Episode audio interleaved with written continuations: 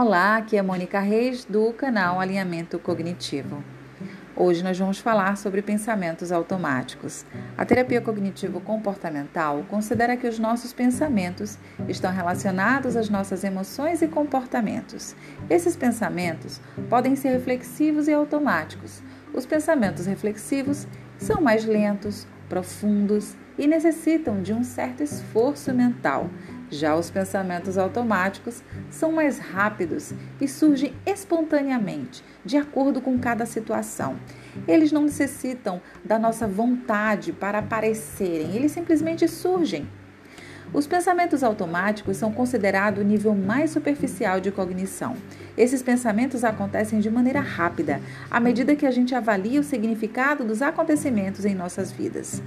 Todos nós temos pensamentos automáticos. Muitas vezes não estamos conscientes dos nossos pensamentos automáticos, mas das emoções que estão associadas a esses pensamentos.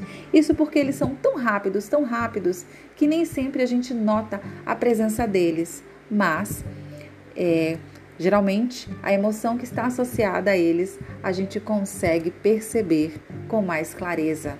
Quem nunca ouviu alguém comentando assim: Nossa, do nada eu fiquei tão triste.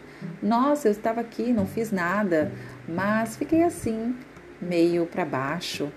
Provavelmente essa pessoa teve um pensamento automático e não conseguiu identificá-lo.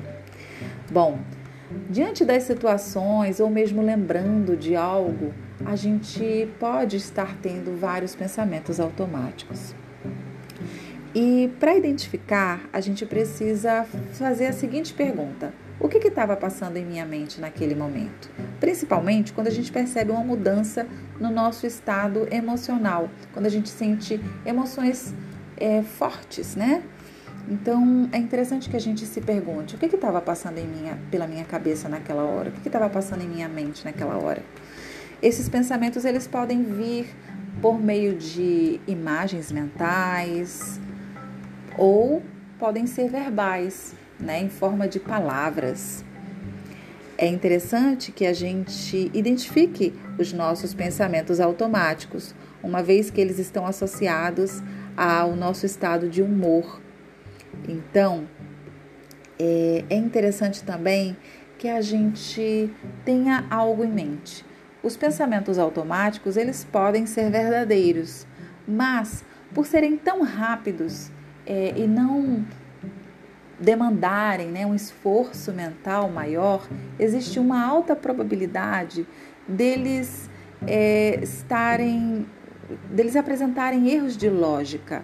Quando isso acontece, quando eles apresentam esses erros de lógica, a gente denomina esses pensamentos de pensamentos automáticos disfuncionais. E aí, eles são processados por distorções cognitivas de lógica e resultam geralmente em sofrimento emocional ou prejuízo comportamental. Existe uma lista de distorções que são frequentemente encontradas. Bom, isto é assunto para um outro podcast. Por hoje é só. Um abraço e até a próxima.